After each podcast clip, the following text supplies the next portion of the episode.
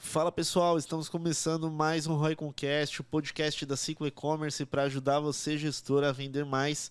E hoje com um convidado mega especial, estamos aqui com Alex Miura. Fala Alex, tudo bem? Beleza, pessoal. Bom dia, boa tarde, né? Tô meio perdido aqui no fuso, mas estamos aí para ter um papo bem legal aí sobre e-commerce, gestão e é isso. Boa, parceiro. Obrigado aí por, por ter aceitado o convite. Estamos com o Alan aqui também, o nosso co-host, né, Alan? Opa, fala pessoal, tudo bom? Beleza. Bom, é, hoje o episódio vai ser bem legal. O Alex, né, um profissional de e-commerce, né, já atua no mercado há, há vários anos, tanto como gestor, como consultor também. E a ideia é a gente entender aí como que foi a jornada dele e também o que, que ele aproveitou de cada projeto, né? Que ele teve a oportunidade aí de construir é, na carreira. E já para começar, né, Alex, conta pra gente um pouquinho aí da, da tua história aí, como é que você começou no mercado, né? Como é que foi tua jornada e, e o desenvolvimento aí dos projetos que você já participou? É, cara, eu comecei na área de infra, né? Fui de TI por um bom tempo ali. Putz. Opa, eu também. É, comecei ali na Microcamp, você tem uma ideia ali. Pô, são, foram três anos ali, dois cursos emendados, né? E me especializei ali, né? Putz, tinha acho que, sei lá, 16 anos de idade praticamente. Entrei numa, numa, numa empresa de treinamento, né? Que dava um treinamento muito mais focado ali na área de. É, PB, é, cursos de consultoria, de é, certificações, né? Voltado para arte, o COBIT, enfim, né? BPMN. E lá, né, a minha missão ali era organizar a sala de aulas, né, servidores, né? Foi até um, assim, foi uma coisa muito louca porque quando eu comecei, você tinha aquele conhecimento de infra, tecnologia, e eu lembro quando cheguei lá, eu tinha um gerente lá que era muito mais da área comercial, ele chegou, cara, tá aqui, a gente vai começar a ter curso, vamos, eh, estamos criando aqui um curso de Oracle 9G.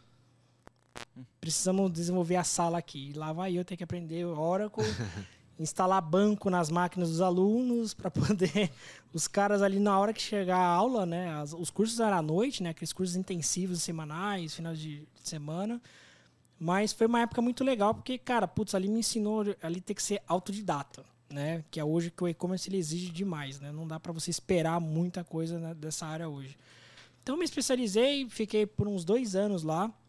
A história é legal, porque, pô, mesmo. Aí tinha um diretor lá, né, também dessa escola, e ele era colecionador, né? Ele comprava uns produtos, né? Não posso nem falar boneca aqui, se ele ouvir esse podcast, que ele me xinga aqui, mas é, colecionáveis mesmo, né? Ele tinha muito produto colecionável. E lá na escola, ficava ali na Avenida Paulista ali. Ele teve uma época que ele, teve, ele ia ter a filha dele, né? Ele teve que desfazer do quarto dele, onde tinha os produtos colecionáveis, e eram bonecos caros. Tipo, você pega um Homem de Ferro lá de 3 pau, é, 5 mil, né? Batman, estátua, estatueta que sabe, gigantesca. É literalmente para aquele cara que é fã, né? Não, literalmente, literalmente. Assim, quem vai ver esse episódio aqui, mas quem é igual de Marvel, né, versus DC, né, igual Corinthians versus São Paulo, praticamente, é, ele era fã mesmo. E assim, ali eu fiquei por uns dois anos, aí a história foi que ele ia ter uma filha, teve que se fazer do quarto, trouxe os produtos para Paulista ali, que era a escola, né, então era uma escola que pegava o andar inteiro de um prédio, ele não tinha outro lugar, local para deixar, né? Uhum. Ele começou a trazer os produtos para dentro da escola, né? E, tipo, teve um dia lá que a gente chegou começou a ver uns. Pô, a gente assiste o filme, então, pô, você começa a ver, tipo, Homem-Aranha na parede e grudar, fala, cara, que porra é essa aí, né? e, e aí, cara, putz, muito louco, porque os alunos, né? Acho que quem dessa área de TI tá muito mais amarrado a esse universo, né? E eles começaram a perguntar. Porra, é, tá vendendo agora produto, enfim, uhum. né, que está rolando, né? Porque se entrar numa escola de tecnologia, é como se tivesse entrado na faculdade e começar a encontrar carro lá dentro, né? e aí ele começou a vender, cara. Puta, chegava um aluno lá, puta, eu dou 5 mil, 5 mil aqui para você aqui para me levar esse homem de ferro aqui, essa armadura aqui. Aí, cara, ele come... e ele, ele foi um cara, é, era um diretor muito voltado para a área de educação, né? Começou ali a vender os produtos, e aí tem um belo dia que ele chegou e falou, cara, putz, vamos abrir um e-commerce? E aí aquela cabeça do cara que hoje assiste pequenas empresas, grandes negócios, né? vou abrir um e-commerce, o custo é zero, vou pegar uma sala de aula aqui, vou botar no ar e vamos vender. Só que na minha época também eu era muito leigo, tá, cara? Porra, era tecnologia, cara. Você perguntar para mim que era ROI, ROAS, LTV, CAC, o que, que era Google Ads, não sabia. Hum. Né? Então é aquele negócio, o cara vê que você é da tecnologia acha que você é Deus, né? Então, falou, pô, vamos abrir um e-commerce e tal. Mas como eu era muito daquela questão do autodidata, né? Puta, banco de dados, firmware, virtualização de máquina, não sei o quê. Putz, eu comecei a estudar ali, conheci Magento. Na época era 1.8 ainda. Aí fui para 1.9, depois veio a versão 2, né? 2.0. Ele falou, tá aqui. É, o que você precisa aí, a gente pegou lá, contratamos, acho que foi a Local Web, inclusive na época, que era uma empresa de, de, de hospedagem. Peguei a versão do Magento Free lá, instalei lá no, no servidor, colocamos o e-commerce no ar. Come... Aí, putz, começou os perrengues, né? Porque passou a parte legal de tecnologia, né? Quem é de tech gosta de trocar de plataforma, né? Ama, né? A gente tá, conversando aqui por fora. Começou as partes loucas. Puta, precisamos cadastrar produto. Fudeu, como que faz? Né? E não tinha metodologia hoje que eu tenho essa visão, né? De Sim. SEO, estrutura, né? de categorias e tal.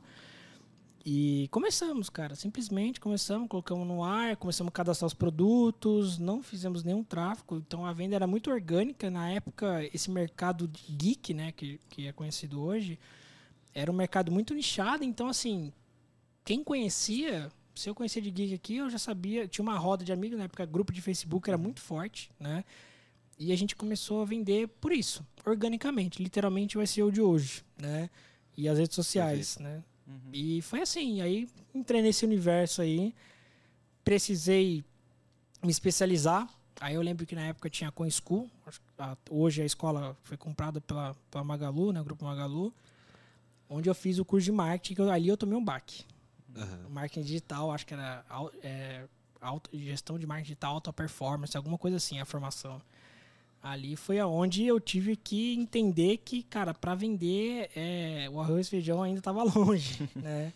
E foi ali que a, foi uma escola que abriu um pouco do universo de mergulhar, entender como que é venda online, né? Parte de uh, uh, comercial, margem, precificação um pouquinho também. Legal. E aí que eu entrei no mercado e estamos até hoje aí, quase acho que 10 anos praticamente no e-commerce. Olha que legal, Alex. Só uma observação, né? Você percebeu que todo mundo que a gente conheceu caiu no mercado de e-commerce, né? É. Assim, esbarrou e foi. A gente não conheceu nenhum profissional falando, planejei entrar no mercado de e-commerce. Também não conheço. Não conheci não. até hoje.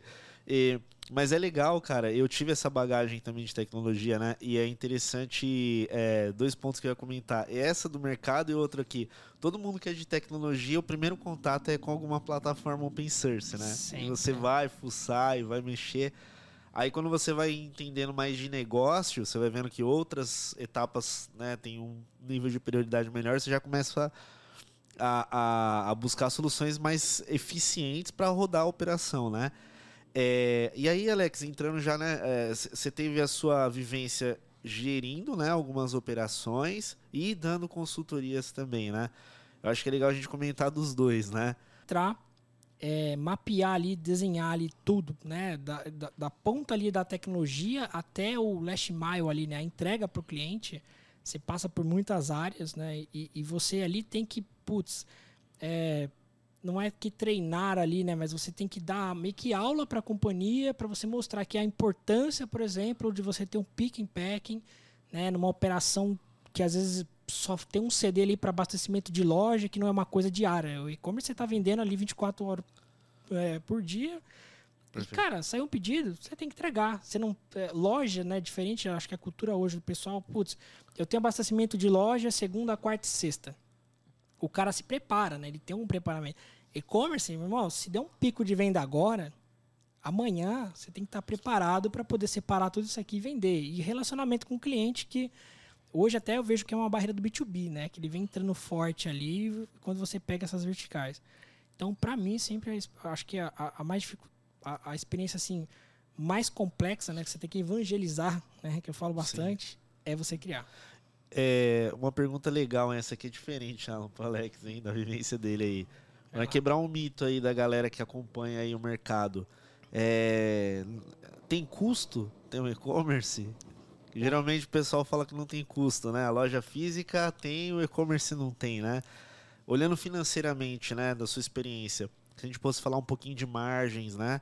Que você viu diversos setores, né? É, qual geralmente é o custo médio né, de uma operação de médio porte?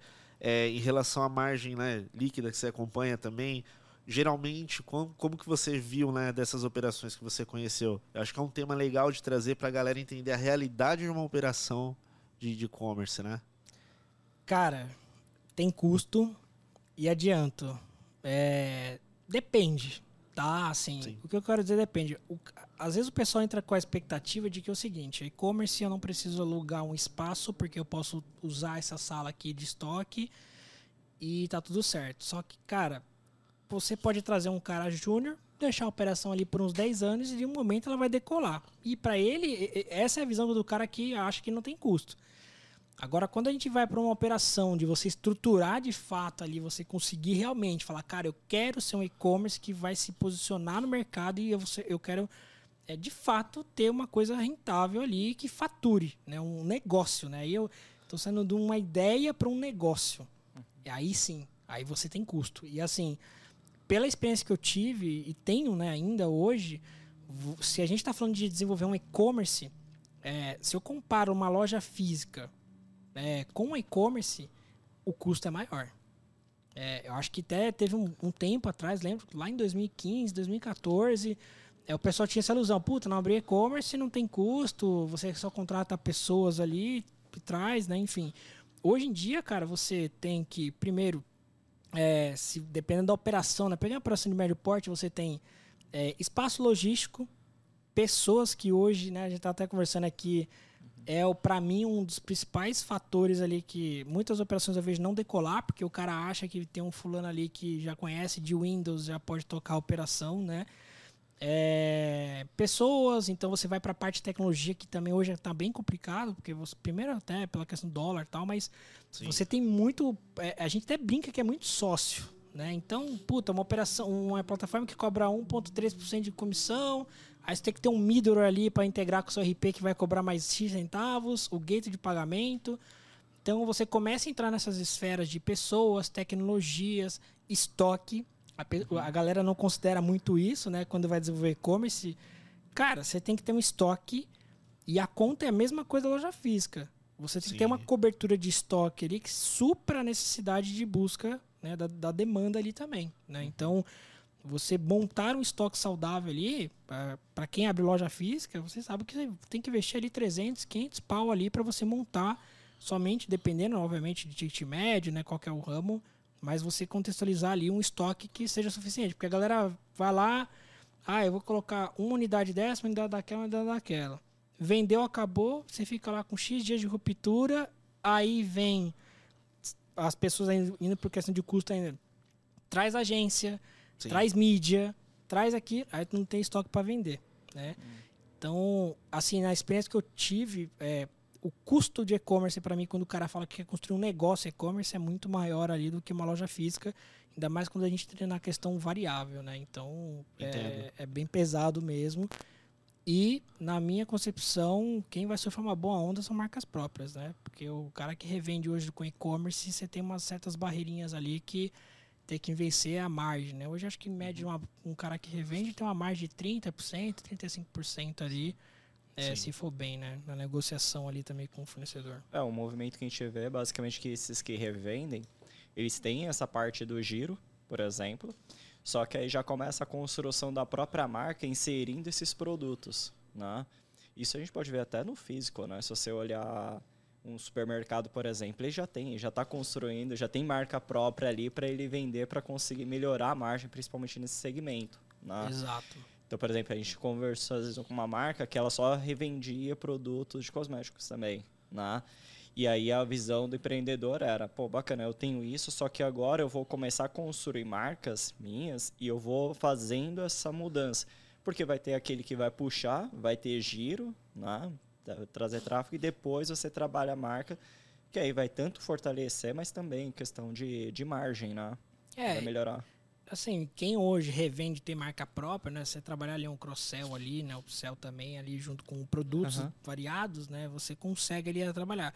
Mas tem uma barreira também, né? Porque você criar uma marca própria, você não vai vender quanto tanto, sei lá, você vai criar um energético, uma marca hoje aqui, você não vai vender Sim. igual esse carinha aqui. Esse carinha aqui investiu anos e anos de, Exato. de mídia, de marketing para estar onde está hoje, né? Então, tem esse desafio também, né, de você ter assim a questão da marca própria, porque às vezes a pessoa acha que é só criar a marca. Eu passei por isso, inclusive, né? Eu, eu, eu presenciei uma empresa ali que só revende, criar sua marca própria e achar que era só botar na ponta de gôndola, literalmente, que, Que vai vai, na vender, bota, vai vender vai vender.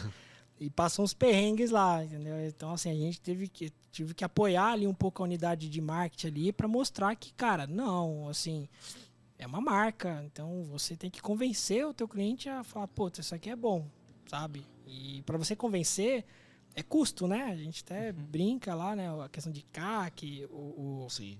enfim, você conseguir trazer cliente para adquirir aquele produto não é uma coisa tão simples como o pessoal pensa, né? É, Mas Isso pensa até, tipo, da própria marca. Por exemplo, a gente já teve ah, uma experiência assim com o próprio e-commerce, né? Então, a gente lidou com um cliente que tinha uma marca já consolidada, só que faturava pouco, né? No e-commerce em si. A marca como um todo, ela faturava bem, tinha várias lojas. E aí, beleza, pô, conseguiu escalar bem. Saiu acho que de 40 para 700 ao longo de aí pelo menos 3, 4 anos, né? E aí, cria, vamos assim, criou-se uma marca nova, do zero. Aí agora ninguém conhece essa marca. A atração não é a mesma. Não. Não é a mesma. Você vai ter que conquistar a confiança do público, mesmo que o seu produto, por exemplo, ele seja mais barato, por exemplo. Não vai, Sim. não vai garantir isso. Então é uma diferença que, não sei, que nem- é questão de nível de confiança, né? Se você olhar, as conversões são diferentes, né? É, é uma questão de relacionamento, sempre, né? Sim. Acho que o CRM também, né? A gente fala, não falava tanto, né? Acho que muitos anos atrás aí também. Exato.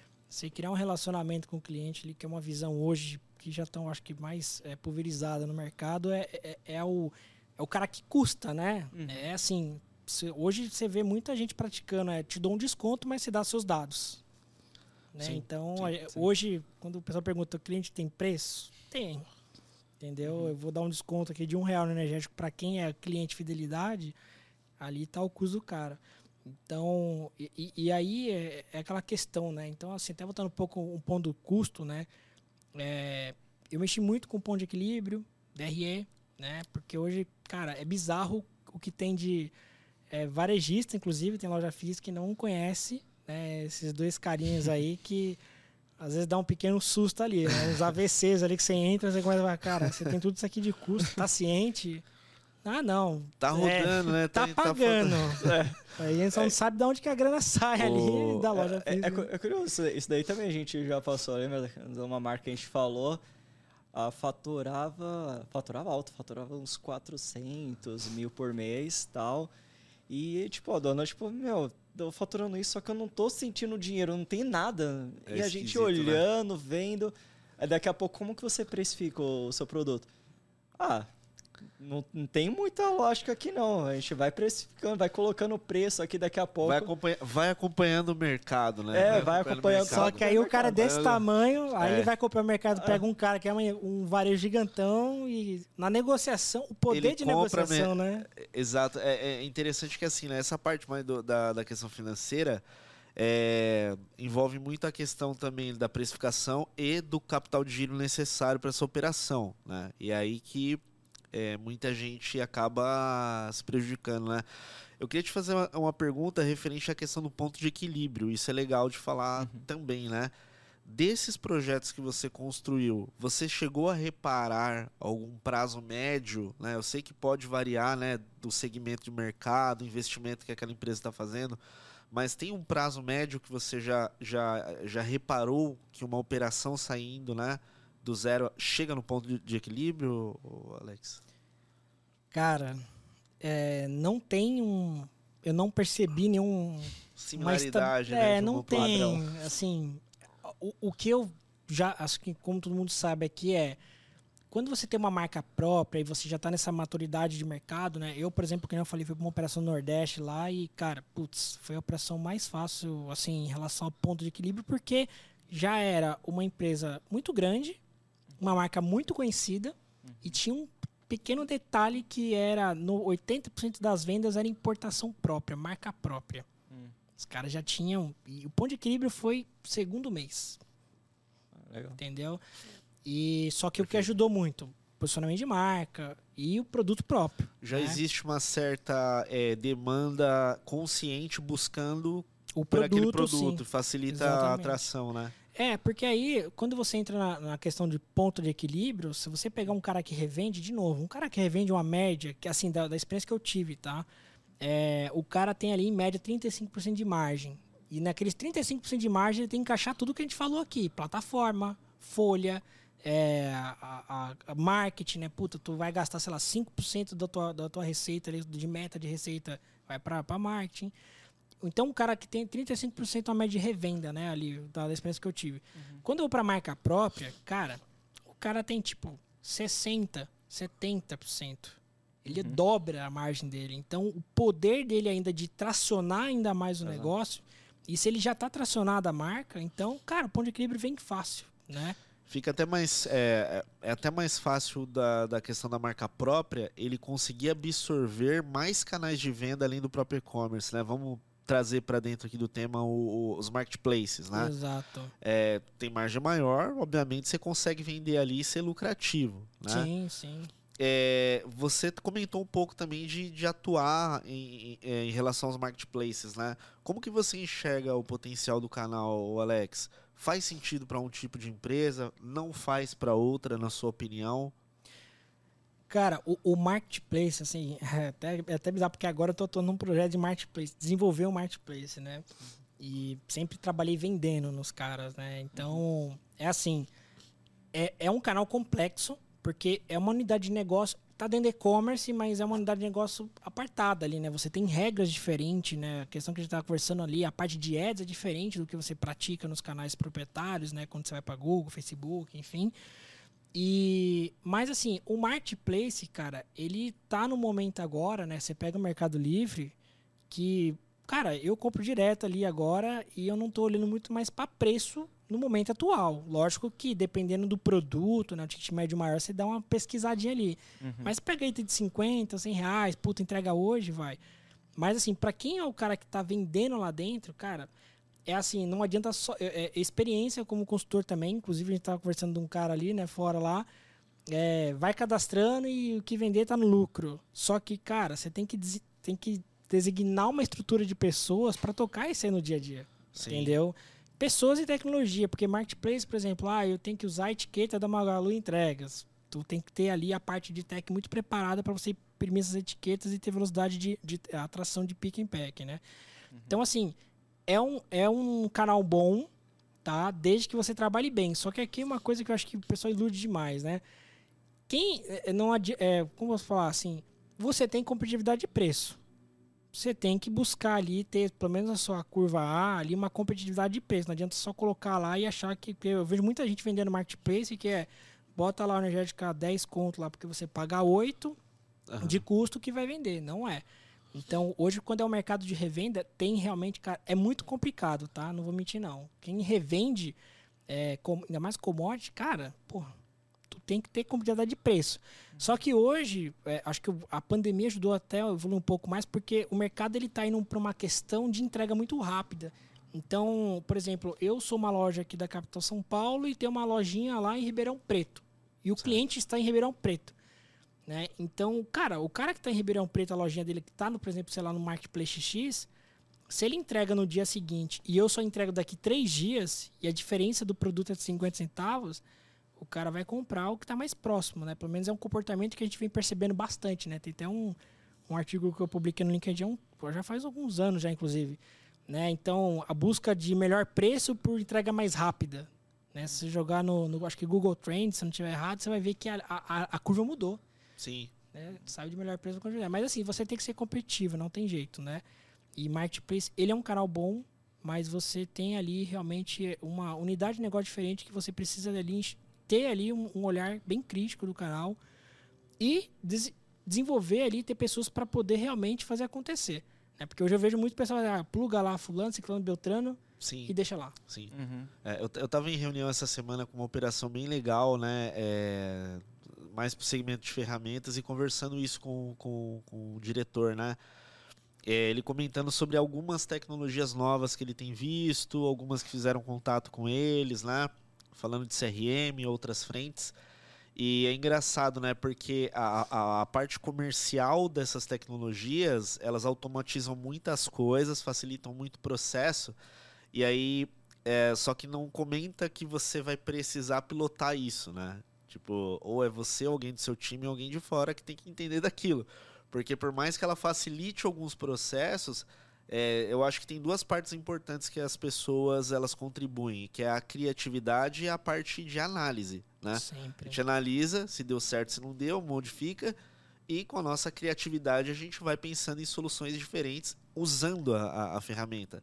E aí eu acho legal você ter comentado disso, né? Poxa, tem o um canal, tem a tecnologia disponível, mas se você não tiver alguém dedicado, eu gosto muito dessa palavra, eu uso muito isso, né?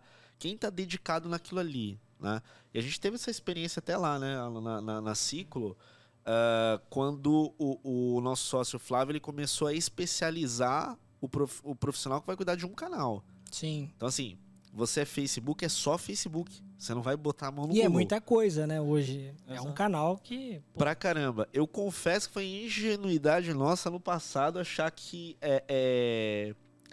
a pessoa sozinha ela seria muito boa em 3, 4, 5 plataformas de mídia, por exemplo. Não, não, não é. Ela é muito boa em uma, né? Sim. É de certa forma você fica com um custo um pouco maior, mas se reflete em algo muito positivo em resultado. O resultado ele é maior, né? Então eu vejo que essa questão que você falou de gente é, faz toda a diferença. Eu fico reparando muito nisso. Eu acho que todas as empresas boas que a gente gosta e consome, alguma coisa é porque a galera é muito boa no que faz, né? Sim. É. é, o acho que o ponto hoje, né, e, e, é um ponto de atenção, né, que eu olho muito para as operações e eu mesmo já fui assim, né, aquele cara centralizador, né, que pô, não, daqui Google, Facebook, canais aí de, de comparador de preço, é que, cara, é, a gente fica olhando muito para a quantidade e esquece um pouco da qualidade, né? Então, às vezes você focar em um canal só ali é, seria o, o, como a gente tá falando que Facebook e Google, né? Puta, cara, vou, se eu só consigo dar conta de um canal e eu queria olhar para a quantidade, não, quanto mais canais eu tiver, melhor, não vai ser, porque no final você vai deixar de dar atenção para um e o outro também vai ter a sua atenção total e você vai deixar de entregar. E só que hoje tem um ponto, né? Porque, cara, não tem como você só fazer Facebook e deixar Google ou qualquer outro canal, Pinterest Ads, TikTok agora vindo também com força no Ads, né? Então, você tem que ter um equilíbrio ali entre a quantidade e qualidade, né? Você conseguir trabalhar em vários canais hoje, hoje assim, é literalmente um maravilhismo ali, você tem que estar tá atuando com todos os canais e, cara, mas é, assim, tem que ter um cara, um profissional dedicado, né? Eu acho que hoje a minha maior briga quando eu, às vezes eu entro na operação, e a gente também tava falando lá fora, é, cara, se eu vou trazer uma agência, tem que ter um cara dentro aqui que vai tocar essa agência. Assim. Eu não toco mais. tem tem um, um lado interessante que a gente estava conversando no bastidor que queria que você trouxesse, né? Quando você entra na operação, principalmente para construir, às vezes assim, a cultura no digital não é tão forte. Né? Isso enfrenta resistência e tudo mais. Você comentou da figura do diretor de digital, por exemplo, como que isso facilita lá para uma implementação até para jogar junto, né? Sim. Que até porque basicamente alguma a gente sofre alguma resistência assim, alguns gestores de vender essa ideia muitas vezes internamente porque a cultura é muito off. Ah, coloca uma loja lá, beleza, distribua alguns panfletos e, e vai sozinho. Tá legal, como é que funciona o digital para que lá na, em cima a gente consiga vender essa ideia e integrar acho que você falou integrar até algumas áreas, né? Eu queria que você Sim. trouxesse isso aí que eu acho que achei interessante. Cara, a, a, qual que é o ponto, né? É, eu, na, no passado já como gestor, puta, você tem um diretor lá que o cara não é digital. E só que você tem que surfar várias áreas ali como gestor, né? Então você tem que passar pela logística, você tem que ter uma boa logística, uhum. você tem que ter uma boa, um bom atendimento, você tem que ter um comercial muito bem alinhado, Uhum. Então, quando você é gerente, você está ali na, é, verticalizando ali praticamente ali nas áreas, às vezes você não tem força. Então, se você não tem um cara lá em cima lá que olhando para a questão estratégica, falar, cara, não, a gente precisa se posicionar com e-commerce, precisa entregar a melhor experiência em todas essas áreas aqui, porque, cara, se tu é gerente de e-commerce, você fica naquela, na, no seu quartinho ali, basicamente, e deixa o resto ali, você não. Você não cresce. Entendeu? Você Sim. não consegue crescer. E aí, assim, isso começou, assim, com o tempo passando, eu comecei a perceber, cara, puta, não é um top-down, mas sabe, tem que ser uma coisa, tem que estar tá na essência ali da, da, da companhia, porque senão você não vai, entendeu? Você traz um. Você começa a trazer uma agência, fulano, fulano o custo vai aumentando. Só que internamente a empresa não está evoluindo. Eu acho que deve acontecer muito isso com vocês, né? O cara vem, traz a agência, pô, vai ser Deus, vai me salvar. Só que aí o cara, porra, dane esse estoque, deixa lá, putz, pra é. que curva ABC, né? E, e é. aí é, é, Isso chama atenção, porque lembrou um caso que, que acho que uma empresa entrou em contato lá. Isso aí eu não cheguei a fazer pra você. Chegou um cara lá e falou: Não, a gente. A diretoria aqui pediu para montar um e-commerce e me colocaram aqui, mas eu não sei nada. eu falei: Como assim? Tipo, me, ah, colo me colocaram é, aqui. a empresa quer, quer entrar no e-commerce. E, meu, mas eu falo que eu não sei como é que funciona. E aí vai explicando. Mas e de cima, alguém quer? Qual que é o objetivo? Cara, não falam aqui. Aqui Isso. só me colocou. Eu falo que tem que ter alguma uhum. coisa, mas tô meio perdido aqui. Eu falei, Ixi, então, vo... se não tiver alguém lá em cima, tá? Quem que é a pessoa lá em cima, diretoria, Cara, tal que tá puxando? Começa planejamento é. do planejamento. Eu, isso é uma coisa que você comentou, tipo, o cara vai lá, pega, sei lá, o cara do financeiro fala, cara, tá aqui, precisamos criar o e-commerce, precisamos entrar. Normalmente sempre é o cara do TI, né? Que a gente já falou. Tá aqui, precisamos entrar com o e-commerce. Uhum. Mas o diretor, assim, não o diretor, mas entrar isso como planejamento estratégico, isso é fundamental. Uhum. Porque o maior erro da galera é isso. Ah, vamos colocar e-commerce, aí tudo que a gente conversou não tem custo, não é complexo, não precisa gerenciar muitos canais. Às vezes a empresa não tem nem Instagram. É. É, é, é, existem alguns itens, né, Alan, que a gente repara muito, né? Por exemplo, você quer ouvir um clássico, é o seguinte: ah, eu gostaria que esse canal meu proprietário vendesse. E aí você pergunta, legal, é, o quanto que você tem de planejado de mídia para a sua empresa? Não sei. É. Ou quando você não recebe, não sei, é um valor que, não, que você pergunta assim, né? Como é que você chegou nesse valor para definir que é esse? Para vender aquilo que você precisa vender? É, eu acho que entra nessa questão do planejamento que você falou, né? Mas acho que muitas vezes a, até a ausência de direção, né? Tipo, o que, que você quer, tá criando e-commerce ou quer desenvolver e-commerce é. com qual finalidade? Exato. E às vezes não tem isso. Tem né? que ter um objetivo claro, né? O ponto, acho que a, a, a falha da galera é muito isso. A pandemia, em tese, ela ajudou a acelerar muito só que o que, que aconteceu? Loja física fechada, o cara parou de injetar dinheiro no físico e injetou no online, meio mas propositalmente. meio né? que o bot salva vidas. Exato, é. exatamente. Só que assim, agora, né, que tá saindo desse cenário, voltando o físico mais forte, né? Pô, é, já, você já começa a perceber que o cara fala, ó, oh, tira dinheiro do digital aqui, Sim. porque eu vou abrir uma loja física daqui três meses e eu preciso fazer tudo um, a questão. E é, é, é, bizarro, né? Pra tu abrir uma loja física, né? Porque eu já participei ali. Eu gosto muito de, de entrar assim na, na parte de entender o varejo, né? Tu vai abrir uma loja, tu tem que pegar uma pessoa, ela vai estudar o local. Uhum. Às vezes tem algumas plataformas ali que dá a renda, a renda média ali por, por região. Aí vai um cara lá, é, busca o terreno, a loja, né? O terreno, depende se ele vai construir ou não, vai alugar tu paga uma luva, tem toda a parte né, de, de, de burocrática aqui em relação a, a, a, você montar o negócio, dependendo também, às vezes é uma farma, coisa de cosmético, Sim. um varejo.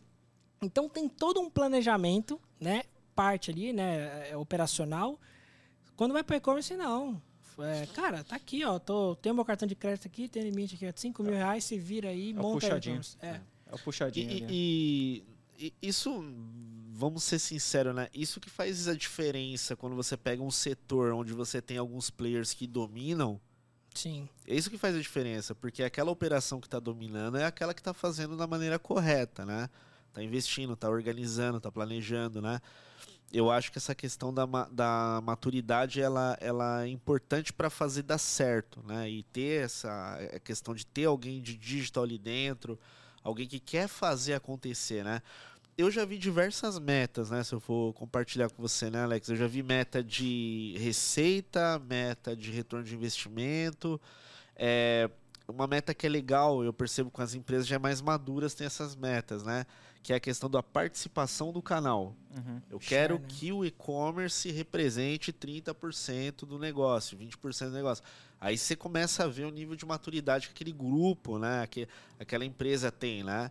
É, e é importante isso, né? É importante para fazer o negócio evoluir de uma maneira profissional, né? Sim, é, é aquela questão, né? O que a- a gente consegue dividir ali bem o mercado. Quando você tem uma empresa, às vezes não precisa nem ser empresa grande, tá? Eu já peguei empresas médias lá que, tipo, né, a gente tá até conversando aqui, quando entra um cara ali com a cabeça. Porque, cara, assim, pra mim, tá? É, gerações Z, Y, enfim, aí. É, o varejo, o, o que a gente tinha de cinco anos atrás no varejo ali, até teve uma época que falou que o online ia matar o físico e que depois vem, aí vem a questão da omnicanalidade, né, o omnichannel aqui, e hoje é o que mais persiste, né, a, a conexão entre os dois canais e hoje está muito mais presente. Quando você pega uma, um- uma, uma- seja uma empresa média ou grande porte ali, é, pequeno talvez nem tanto, porque às vezes cai um pouco também em relação ao investimento, mas que o cara fala, cara, preciso ter um digital que tem um percentual de participação, né? E hoje eu, eu vejo muito digital o seguinte, tá? É apoiando gerar receita no físico também. Legal. Porque, cara, quem aqui não busca um produto que você precisa para amanhã, ou para hoje, para agora, e você já olha e fala, puta, essa loja tem, vou lá. E tu compra no físico. Ou, vou dar exemplo aqui, hoje o maior player mais Magalu, cara, teve um dia que eu precisava comprar um power bank, porque foi fora do e-commerce Brasil, inclusive, que eu falei, puta, fazia muito tempo, né, pô, dois anos sem evento, né, e aí eu falei, puta, preciso comprar um negócio e o evento é amanhã né? Era no dia seguinte. E aí eu entrei na loja lá, era 5 horas da tarde mais ou menos, precisando do Powerbank. Busquei lá, pau, puta, a loja tem. Comprei no online e retirei no físico. Então, quando você pega essas empresas mais maduras em planejamento, que ela começa a entender o seguinte, cara, o digital ele tem que ser parte do negócio, né? Porque às vezes a pessoa olha muito assim, não, eu vou, vou colocar o digital porque tá, na, tá, na, tá no hype, né? Vai me dar lucro, só ter aquele canal e acabou. Não é. Então você tem que ter uma questão muito disso aí. Ah, o e-commerce tem que representar, sei lá, 20% da, da, do market check da, da operação aqui, ótimo. É um cara que realmente já está olhando que e-commerce, o digital não, e com o físico estão inter- interligados, né? É Isso, isso, é o que faz a diferença, cara. É, e esse envolvimento dos canais que você comentou, né? Movimento de, de- do online para o físico, do físico para o online. É, é, é um canal que veio para potencializar essas operações, né? É, e tem muitas ações, né? A gente estava conversando com o pessoal da, da Vinda, né? O pessoal da, da plataforma, né? Que, é o- que é o lixo comprou. E eles comentando com a gente da questão de algumas funcionalidades para fazer fechamento no físico também, né? Então o vendedor consegue na loja física fazer o fechamento né, do Legal. pedido no e-commerce. Cara, é tudo conectado. E, e eu acho interessante, né, Alex? Porque assim, é, falando de tecnologia hoje em dia, muitos, muito voltado ao SaaS, em- é, né? das- da- em relação a plataformas, é, não é fácil ter uma operação de e-commerce, mas hoje em dia a parte tecnológica, o cara tem muita coisa na mão. Ver- Ah, versus 10 anos atrás, cara. é- você vê funcionalidades que o o cara simplesmente aperta. clica e conectou, né? É, é, a gente evoluiu, né? Acho que a, a Aham. tecnologia evoluiu pra caramba. Pô, na época, pô, não- assim, eu ainda sou novo, né? Tem gente de e-commerce tem 20 anos, 25 anos. Eu falo, mano, como tu vendia, cara, nessa época, sabe? Mas você pega os cases aqui no Brasil, né? Shoes, por exemplo, né? Mas evoluiu muito. E uma coisa que é legal, cara, que eu comecei a, a acompanhar também o movimento é que, cara, a loja, a digitalização de loja física, né? Porque chega a ser até um pouco bizarro, né? Antigamente o gerente estava ali, né? Atendendo o cliente fisicamente e tal, tudo certo. Hoje em dia, cara, aquele cara, às vezes, que é um gerente de loja física, ele já tem que conhecer um pouco mais digital. E parece ser brincadeira, mas a questão da digitalização ali para aqueles caras que estão ali na, na- no, no front, né? De guerra que a gente fala bastante ele tá tendo que ser um cara que vai ter que começar meio que quase que virar um gerente de e-commerce, né? Porque imagina o seguinte, eu tenho aqui meu canal de receita físico, daqui a pouco o cara começa a vender pelo WhatsApp, daqui a pouco ele tá tendo que abrir um Instagram ali para responder o pessoal ali se o produto tem disponível na loja física. Tem essa movimentação de mercado de marketplace, né, o Olish também, mas outras tecnologias que estão vindo para integrar com o PDV. Sim. Então você tem, por exemplo, iFood, tem Rappi, Corner Shop. Cara, e aí você vai ter a loja física que antigamente só tinha um canal de receita que era a venda ali dentro, você tem cinco canais ali, dez canais daqui a pouco, né? Então vai ficando complexo o negócio. Então é, evoluiu sim a tecnologia. Ainda hoje não é fácil, né? Do lado do modo de usuário, mas também a tecnologia ainda assim. Cara, eu, eu até acho, acho, que o Brasil, em relação a até alguns países fora aí, grandes potências, é bem evoluído em relação ao e-commerce. Às vezes você entra no e-commerce dos caras lá de fora e fala, meu, é, você, você fala, meu, como que o cara consegue vender com isso aqui, né? Mas é um, é um ponto bem interessante. Ela evoluiu e ainda apoia muito hoje, mas vai se tornando complexo, né? Porque, cara, você tem que ter tanta coisa para integrar ali, puta, pega ainda mais marketplace, né? Acho que o fechamento, a conciliação financeira, então, é. Entendo, entendo, entendo. É, é um, um, ponto aí já falando mais a parte financeira, a parte de pagamento, na verdade, né? Você acha que em breve aí o, o sonho se realiza de não ter mais boletos no, no e-commerce? Cara, já é realidade. Na boa, cara. Se você vende um boleto, para. Acho que, se não me engano, o Pix já, já, passou. já passou. Eu até fiz um post lá. O Pix hoje já é um cara que tem mais transações, em relação a transações, não é, valor absoluto ali, né? Uhum. Ele já é um cara que mais transaciona já hoje aqui dentro, né? É tanto que eu acho que estava vendo algumas matérias, parece que Estados Unidos vão implementar lá também, né? Uhum. Mas Cara, muitas operações que eu vi implementando Pix, eu já implementei Pix em alguns e-commerces também, participei ali de algumas decisões. É, cara, passa boleto. É, e aí tem um negócio muito louco, que teve uma operação, é, ela é a Espírito Santo ali, inclusive, e o cara é um pouquinho mais afastado ali da, da, da capital, né? Pô, vamos colocar Pix, tal, não sei o quê. Aí vem a resistência da companhia. Uhum. Aí vem o cara lá do financeiro, o cara que faz a conta naquelas calculadoras que sai até o perro aqui, sabe? É o de mercadinho. É. Porra, não, nosso cliente gosta de pagar na casa lotérica, então ele gosta de imprimir o papel aqui e lá na casa lotérica pagar, né? Uhum. Aí vem as resistências, sempre tem, né? Até, porra, já assim me acostumei, né, basicamente, né? Então, putz, não, o nosso cliente não tem esse perfil de ter o Pix, não tem celular, não sei o quê. Cara, a gente implementou Pix é, final de 2021 nessa operação e hoje já representa 30% da receita do e-commerce e o boleto 3%. Nossa. É que porque essas empresas Nossa. geralmente é, é, cheio de crenças, né? Sim, Ah, não. foi é. assim, é dessa forma, pô, não é, é, tanto que não funciona o meio de pagamento. Ah, o meu produto, o pessoal não compra digital, nem sei como. Porque Exato. geralmente o pessoal compra casa, compra uma BMW pelo, pelo e-commerce não vai comprar, sei lá, um vestido caro. É que a galera também, eles, eles, putz, assim, eu, eu, eu gosto muito de dados, né? Então, sempre, tem, às vezes sempre quando tem reunião, eu, cara, se o cara entrar para mim com eu acho, e às vezes eu entro numa reunião que fica aquela discussão sem dado, eu começo a ficar até puta às vezes, porque, cara, não tem. No digital sabe? não tem esse. Eu, é, eu acho. putz, cara, não, as nossas vendas tá caindo, mas é porque eu acho, tá? Cadê os dados, cara? Assim, precisamos para levantar hipótese, entendeu? Uhum. E às vezes quando tem algumas existências, assim, algumas ferramentas que eu uso, por exemplo, Hotjar, uhum. cara, é, se o cara chegar e falar assim, ah, meu cliente não quer isso, então tá bom, vamos ver, vamos testar aqui, vamos fazer um teste AB, vamos colocar aqui uma pergunta lá no checkout lá. O é, que, que você acha das formas de pagamento? E é Sim. legal, né? O Hotjar, pô, eu, eu, sempre uso ele, porque tem a versão free ali, e hoje as empresas não querem pagar nada de, de pancada de começo. Aí vem, ele gera aquela nuvem e, de palavras, e né? ele já entrega muito na free. No free. Muito no free. Cara, assim. o que eu uso muito, o, ele entrega lá uma nuvem de palavras, você abre a caixinha lá box, aí tem lá, Pix. Cara, tu imprime aquele ali ou tu abre um slide, tá aqui. É. É, tá vendo o que você falou do teu cliente aqui, que não quer? Tá aqui, ó. É a resposta do cliente, não é diretor é, falando É, é título baseado em dados. Lembra quando a gente andou com a marca, a gente pegou lá, falou, putz, tinha em relação a buscas para a parte de, se não me engano, acho que biquíni ou maiô, mas para uma linha plus size. E a marca não investia nessa parte, nessa construção. A gente foi lá no Analytics, puxou em relação à busca de pesquisa, né?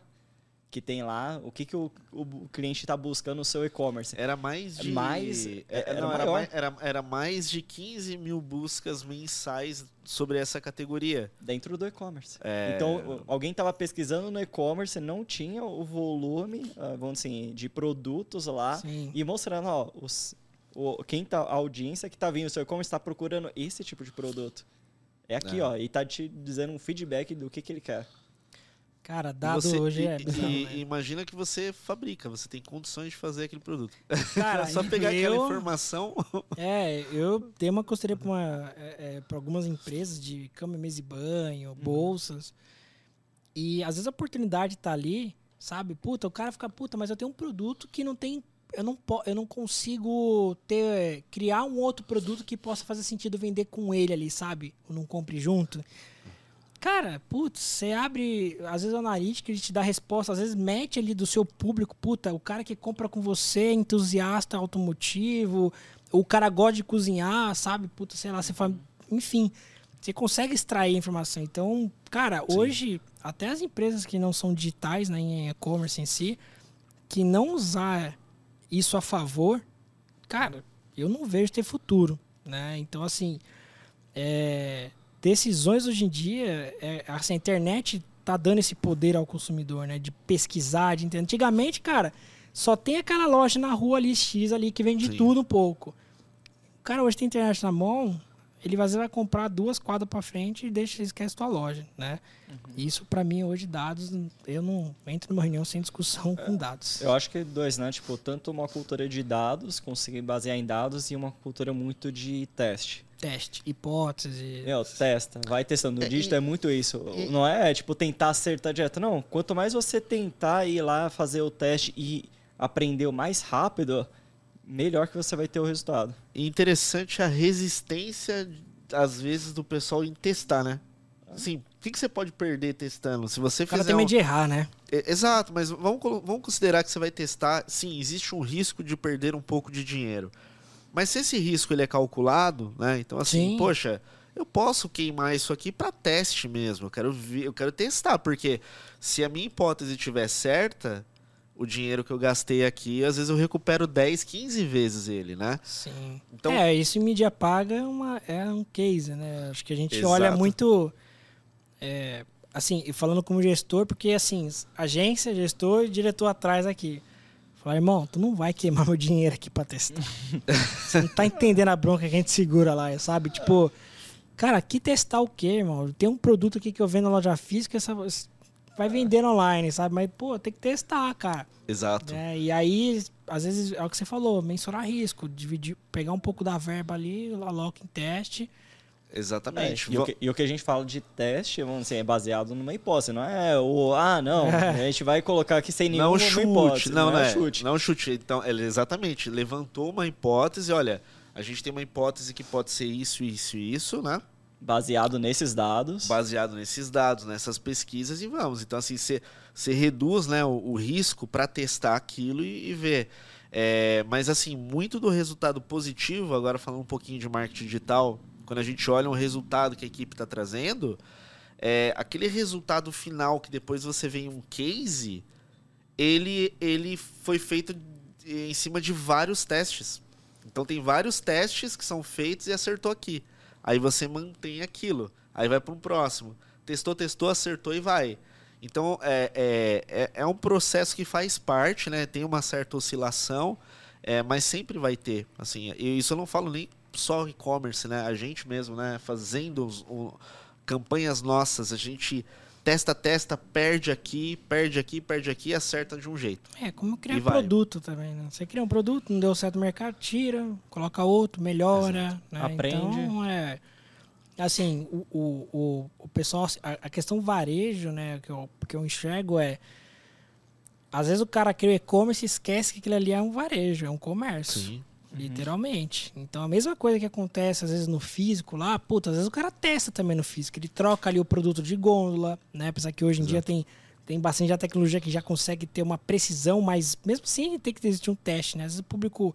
é, a a classe societária é diferente, enfim, a loja escura ou mais clara, é, posição de produto de gôndola, você troca a gôndola, tira o produto da frente do caixa ali. Então, é, a mesma coisa que aplica para o físico tem que ir para online, né? E aí, às vezes, o cara acha que, putz, não, é, online aqui tá aberto, o cara não. O cara vai pesquisar aqui, tá tudo certo. Às vezes o cara. Uma questão de vitrines mesmo, né? A gente faz muito teste de vitrine, né? Perfeito. Lá No topo aqui, vou colocar o top sellers, os melhores descontos. Puta, não deu certo, melhores descontos. Vou colocar o produto. Às vezes, algumas plataformas hoje de mercado que já traz um pouco de inteligência artificial, né? Por, por, por base nas suas pesquisas né, dentro da loja. Então, é teste. Não tem jeito, né? E testar não é, é grátis, né? Não, não, não, não tem um custo ali, mas você tem que saber medir ali, né? Para você ter um equilíbrio ali no final do mês de ROI, né? Lucratividade operacional, né? Sim. Se não me engano, eu acho que o André, que gravou com a gente da Leveros, fala que tem um né? é, que tem um percentual ali que é para realmente para testar novas coisas. Um né? percentual é, dentro do orçamento de mídia, que é direcionado a testes. Então, É. tem uma fatia, ó, isso aqui pode Mas usar é para testar. você vê a maturidade de operação, né? Ah, não, é. É, é bizarro. já, tá né? ma- já tá no nível bem maduro. Mas funciona bem, né? Funciona bem e eu acho que vale a pena aí, é, ter essa cultura, né? Sim. É, o pequeno e o médio, o cara que tá começando a e-commerce agora, que é o difícil, né? Assim, como consultor, né? Enfim, hoje o maior desafio é você explicar pro cara que tudo isso que a gente tá conversando aqui tem que acontecer, porque senão, cara, é, você demora muito para crescer, ainda mais hoje no mercado que tá. Acho que assim, Sim. pra mim é ou o cara entra pra brigar com força ali, com um planejamento bem traçado, ou o cara entra ali pra sofrer um- alguns anos, que a gente falou daquela questão do ponto de equilíbrio, né? Só injetando grana. Porque às vezes o cara gasta 5 mil por mês, 5 mil, 5 mil, né? Ponto de equilíbrio negativo, ah, nem, nem existe, né? Tá menos 3, menos 10. Do que o cara pegar, fazer um planejamento, não, em seis meses eu vou injetar isso aqui, vou fazer tudo isso aqui acontecer pra no sétimo ali já estar buscando um resultado operacional. Né? Você consegue dividir, por exemplo, você comentou do desafio esse pequeno. Acho que você já pegou a personalidade pequenas, aquelas médias e aquelas maiores. Se tem uma diferenciação de uma, cada uma delas, como ela enxerga isso. Cara, assim, é, Ou é e- muito similar? eu, assim, acho que a melhor operação, pelo que eu vejo, é a média, uma empresa de médio porte ali, né? Porque você tem ali uma vertical querendo injetar uma, uma grana e outra vertical querendo fazer o e-commerce acontecer. A grande, às vezes, tem que ir para conselho, convencer a galera. né? Mais burocrático, mais né? burocrático. E aí, você, numa média, tem que convencer dois. Numa grande, tu tem que convencer um conselho lá, um- uma galera gigantesca. E às vezes, normalmente, essa galera tá no conselho, né? Acho que não precisamos explicar muito, é a galera que já tá com uns E- 80 anos ali. mano, E tem a questão, né, Alex? Por exemplo, você pega uma, uma, uma empresa de grande porte que tá ali, né, querendo implementar o e-commerce, por mais que a parte financeira para tocar o projeto não seja problema, é, não é uma. Para algumas, né, não vou generalizar, né? Não é. Tem umas que não é tanto prioridade, né? Ah, a maior, a maior fatia do faturamento do negócio vem daqui, dali e dali. é. Né? E fica aquela. Fica no um, um- um vai e não vem, né? Exato, É, ah, exato. a gente gostaria que ele vendesse mais. E você Aí nunca é prioridade, né? Porque você, É. numa empresa grande, você já tem algumas raízes ali plantadas ali, né? Que, por É. exemplo, sistemas, né? Ainda mais RP hoje, né? Hoje, pra mim, o maior calcanhar de Aquiles para e-commerce sempre é o RP, né? Então, você vai chegar e precisa colocar um e-commerce para fazer a integração da plataforma X com o nosso RP. Cara, você nunca vai ser prioridade. Prioridade vai quem que vai ser? Vai ser o relatório que o cara tem que criar lá pro financeiro, é, a questão fiscal que tem que ser resolvida. Então, você nunca é prioridade, né? Então, às vezes, quando você tem uma operação média, você consegue apartar ali da, do, do- do dia a dia ali, trazer um RP menor para tocar daquela forma, você consegue. A pequena, o único fator que eu coloco aqui em xeque sempre é grana, né? Porque hoje, que nem a gente já falou, e-commerce não é barato ali, né? Então Sim. você tem que ter ali já de cara uma equipe pequena ali para começar a fazer acontecer, né? Que hoje o maior erro é traz um gerente de e-commerce, você vai ver o cara tá fazendo lá cadastro de produto, fazendo atendimento, lá, lá. ele não tá focado em fazer ali analisar números, entender Sim. como vai crescer, mas é porque eu entendo, a empresa é pequena, né? Então tem um tempo de maturidade até maior ali, né, para você fazer, você tem que mostrar a caixa primeiro para depois você crescer, né? Então, mas hoje assim, quando eu pego operações médias ali, você tem aquelas fases, né, que você até questionou, é, pô, planejamento, isso era até um erro que eu cometia lá no começo, tipo, não, vamos começar com a tecnologia. A plataforma vai ser essa, essa, essa. Não, planejamento. Como que a gente vai desenvolver a operação, tá? Tem algum orçamento definido? Tá? Tem a primeira questão. Ah, a maioria não tem. Puta, não sei quanto que vai gastar, como que eu vou definir um orçamento? Né? Então você começa a entender ali, entrar na empresa, parte de tech, pessoas. Às vezes a empresa não tem área de marketing, pô, tu vai ter que criar. tem área de atendimento? Não tem. Eu só tenho um telefone aqui que cai na recepcionista lá e ela que faz atendimento. Tem que criar. Então você começa a fazer um planejamento e fala, pô, beleza, isso aqui, ó, é o BP, precisa agora trabalhar para entregar isso aqui. Dá para liberar esse orçamento? Né? O CAPEX e o OPEX, né? Então você planeja isso aqui, executa, plantação, né? Aí vem aquela fase, né, de perrengues, né, puta integração, pessoa, treinamento, aprendizagem da empresa, né, uhum. gestão, escala e depois otimizar custo, né? Porque Legal. você injeta grana, chega um momento que você tem que otimizar custo ali. Perfeito, perfeito. Alex, estamos chegando no finalzinho do nosso episódio aqui. É, queria agradecer é, você ter participado com a gente. Foi muito legal conhecer sua história e também falar, cara, dos projetos, sua visão, é, tanto de tecnologia, negócios, vendas, marketing. Acho que é super importante e isso agrega muito aí para a audiência. Pô, show. Foi bastante conteúdo, né? Tipo, uma vivência de. Acho que passamos quase foi, por todas as áreas. Foi né? um compilado, né? Compilado. Compilou. Mini, mini MBA. Zipamos aqui, ó. Zipamos. tal. Para conseguir colocar. Se tivesse que deixar alguma dica, por exemplo, para essas. Eu sempre divido porque nossa agência, às vezes, ele pega desde o pequeno, o médio e uma grande operação.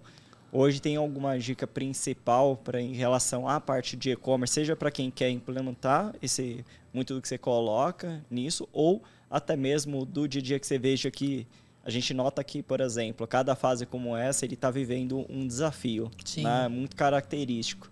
Como que pode lidar com isso lá dentro? Cara, acho que a minha principal dica aqui para a galera é empresas pequeno, médio, grande porte, antes de criar o e-commerce, tenha uma pessoa que tenha conheça do, do universo, porque é um universo literalmente, né? Ou se você não tem, traz. Depois você começa a falar de trazer plataforma, agência. Acho que a principal missão que eu deixo aqui é isso mesmo, olhando muito como consultor ali também, é tenha um especialista ali dentro da para tocar isso. Né? Não vai achar que um cara específico consegue tocar porque é um negócio digital, não é complexo tanto quanto o que você se gerencia lá, né? Então a minha principal é, fala aqui para isso é, acho que, cara, tem que ter um especialista, irmão. Não, não vai colocar o menino da informática lá para tocar o e-commerce. Né? Sobrinho, primo, irmão, tia, o cara que, sei lá, o vizinho que formata e instala Windows, entendeu? Tem que ter um especialista e não é pouca coisa, né? E uma outra questão que eu acho muito importante é é, a gente tá até conversando aqui também, não, você não acha um cara muito bom em qualquer local, assim, né? E assim, Exato. às vezes o cara que é barato vai sair caro. Porque de tudo isso que a gente falou, vai chegar um momento que acorda a história, né? Porque se você tivesse um especialista, tinha olhado para aquela situação antes, ele fala, não, não vamos seguir esse caminho aqui. Então a principal missão é um especialista e um cara que tenha, pelo menos para quando você iniciar um projeto, tem que ter um cara bom. Tá? Sempre começar pelo sênior que eu falo, né? Que às vezes o cara traz o júnior e Faz sentido. Per perfeito, Alex. E, e, como que o pessoal pode se conectar com você? Quais são os canais aí? Cara, eu hoje, ainda, por mais que sou digital, social media, sou ainda bem fraco. Mas o LinkedIn eu tô trabalhando Legal. bastante conteúdo lá, então Alex Miura, tá? É, sempre estou tentando ali compartilhar conteúdo, né? Alguns materiais interessantes de mercado. Conteúdos bons, hein? Eu acompanho lá. Estou voltando agora, tive uma, uma certa pausa, mas LinkedIn hoje é o meu principal canal de comunicação ali. Legal, pessoal. Sigam, é, se conectam, na verdade, né? Com, com, com o Alex aí. O cara é muito fera. É, se você gostou desse episódio, né? Deixa teu like, deixa teu comentário também, compartilha é, esse episódio aí com mais pessoas que você acredita que possa ajudar. É, novamente, obrigado, Alex. Eu que agradeço e valeu pelo convite aí. Estamos aí disponível uma próxima rodada aí. Show. Perfeito. Valeu, Valeu pessoal. Gente. Um grande abraço, muito sucesso aí, boas vendas. Obrigado. Valeu, tchau, tchau, gente.